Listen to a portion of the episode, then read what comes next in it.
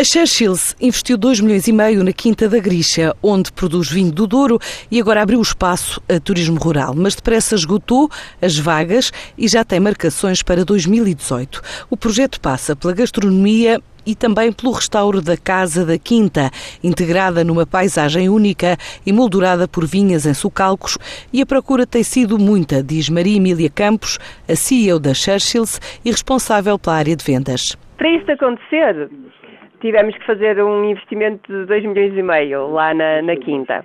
A reação tem sido o mais positiva possível, portanto nós já estamos com alguma situação de, de overbooking, especialmente durante as vindimas, porque a nossa época alta vai ser durante as vindimas. Tudo bem, agosto não é muito procurado, para ser franca.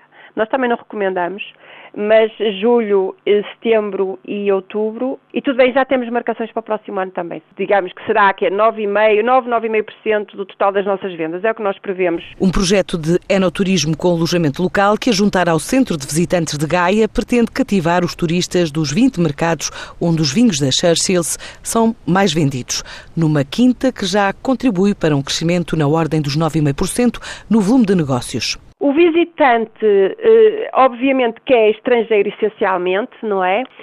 Vem pelo vinho do Porto. De que zonas do mundo? Olha, quer que eu lhe diga? Portanto, França, Espanha, Estados Unidos, Inglaterra e Brasil são os nossos cinco primeiros. E acho que depois são, são os vários, está? Depois temos assim, vem da, da, Rússia, temos, temos, já, temos russos, muitos russos também, temos uh, alguns japoneses, portanto, depois temos assim vários, mas os principais mercados são esses. Ah, e temos espanhóis também, muitos espanhóis, é. Nos próximos cinco anos, a companhia estima 15 a 20% de crescimento anual, sendo que só nos vinhos de mesa calcula que essa subida seja superior a 25%. O restante vai resultar da média de vendas que também inclui vinho do Porto e o enoturismo. A Symington inaugurou hoje em Gaia o novo Lodgets da Cockburns, projeto em que fez o investimento de 1,2 milhões de euros e trata-se de um novo centro de visitas no maior armazém de vinho do Porto da zona histórica da cidade. É um espaço em que os visitantes vão poder conhecer a história da companhia, além de efetuar provas de vinhos e encontrar em plena atividade a equipa de tanoeiros da empresa que garantem a manutenção das milhares de pipas de carvalho usadas para envelhecer o vinho. A inauguração oficial conta com a presença do secretário de Estado do Turismo. O projeto da Fladgate Gate Partnership Group para celebrar a história do vinho do Porto, o World of Wine, é assinado pelo Ateliê de Arquitetura Broadway Malayan, representa um investimento de 100 milhões de euros, pretende transformar os antigos armazéns da empresa no Centro Histórico de Gaia numa atração turística mundial. Espera receber mais de um milhão de visitantes por ano.